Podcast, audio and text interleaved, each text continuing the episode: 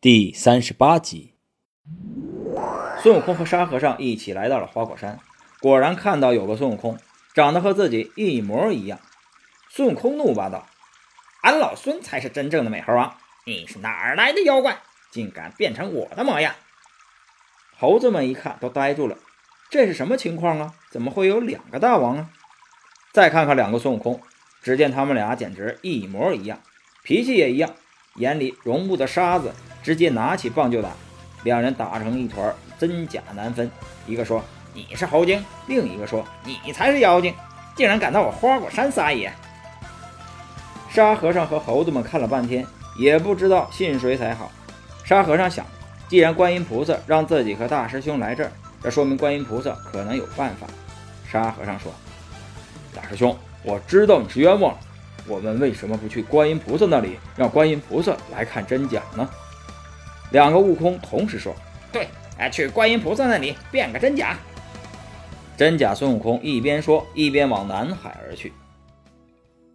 两个悟空打打闹闹来到南海，一起说：“悟空拜见菩萨，我是真的，他是假的。”另一个说：“菩萨，你怎么忘了？当初是你去五行山下点化俺，让俺保护唐僧去西天取经的这事儿，难道你忘了吗？”观音菩萨还没答话。另一个就说：“啊，菩萨在西天路上，你多次帮助俺降妖除魔，还赐给俺三根救病毫毛，你摸摸还在呢。”观音菩萨一看，确实如此。那一个又不安分了：“啊，菩萨，你当时给了那老和尚紧箍咒，你可以念一念。”观音菩萨也辨不出真假，就暗暗念起紧箍咒。谁知两个孙悟空都一起抱住了头，连声喊痛。观音菩萨也没办法了，只好说：“我也分不清谁是真的，谁是假的。”你们也不要吵。你当初大闹天宫时，诸位神仙都认识你，你还是到天上去看看吧。真假孙悟空又一起打打闹闹的来到了玉皇大帝面前。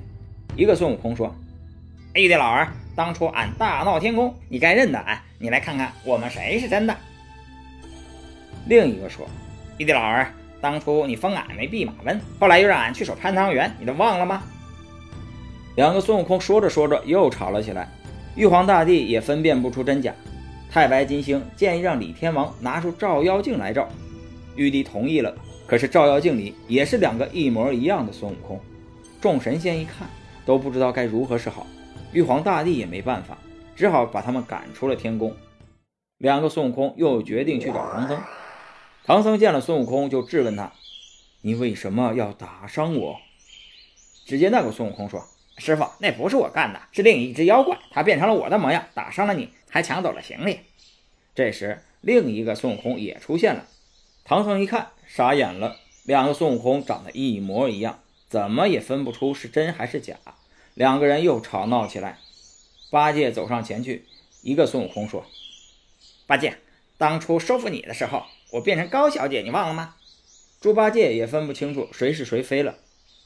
唐僧悄悄念起紧箍咒，两个孙悟空齐声叫痛，唐僧也辨不出真假，决定再去找人分辨真假。两个孙悟空刚走，沙和尚就赶了回来，将事情的经过说了一通。唐僧这才知道自己错怪了孙悟空，心中更加愧疚。两个孙悟空先去了老龙王那儿，老龙王也分不清，就说：“大圣，我实在是分不清楚。”两个人又拿出金箍棒，让老龙王分辨。两个孙悟空还将金箍棒变大，吓得老龙王都晕过去了。真假孙悟空见老龙王也分辨不出来，又又去了阎王那里，让阎王拿出生死簿，查查谁是真的，谁是假的。可是阎王说：“大圣，我这里凡是猴鼠类的都查不到啊！大圣，你忘了吗？当年是你将生死簿上的猴属性全给勾掉了，你忘了吗？”阎王又让谛听过来。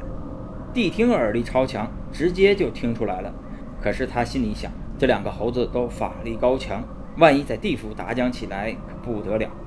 于是他说：“这儿不能说，你们去找如来佛祖吧。”真假孙悟空又打打闹闹的去了如来佛祖那儿。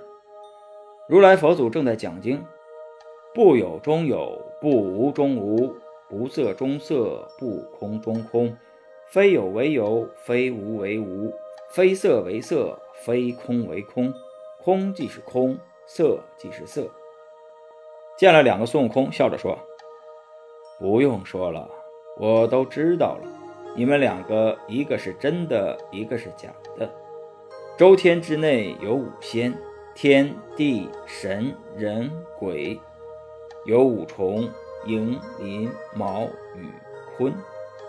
但是有四种猴子还不在这十个物种之内，分别是灵明石猴、赤脚马猴。”通臂猿猴、六耳猕猴，我看这假悟空是一只六耳猕猴，他能听到千里之外的声音，看到事物前后变化，所以变得和孙悟空一模一样。假孙悟空见如来说出他的本相，不禁心惊胆战，纵身想逃。如来将金钵盂往上一抛，罩住了那假悟空。假悟空终于露出本相。原来是一只六耳猕猴，孙悟空见了一棒子把他打死了。如来问他：“你为什么要打死那猴子？”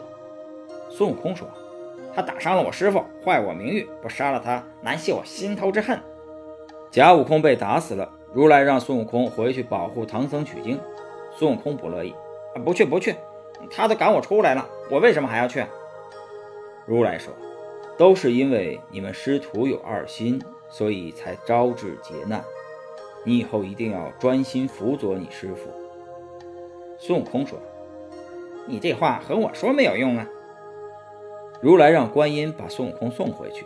观音菩萨合掌向佛祖谢了恩，领着悟空来到了唐僧面前，把孙悟空交给唐僧，又讲了分辨真假孙悟空的经过。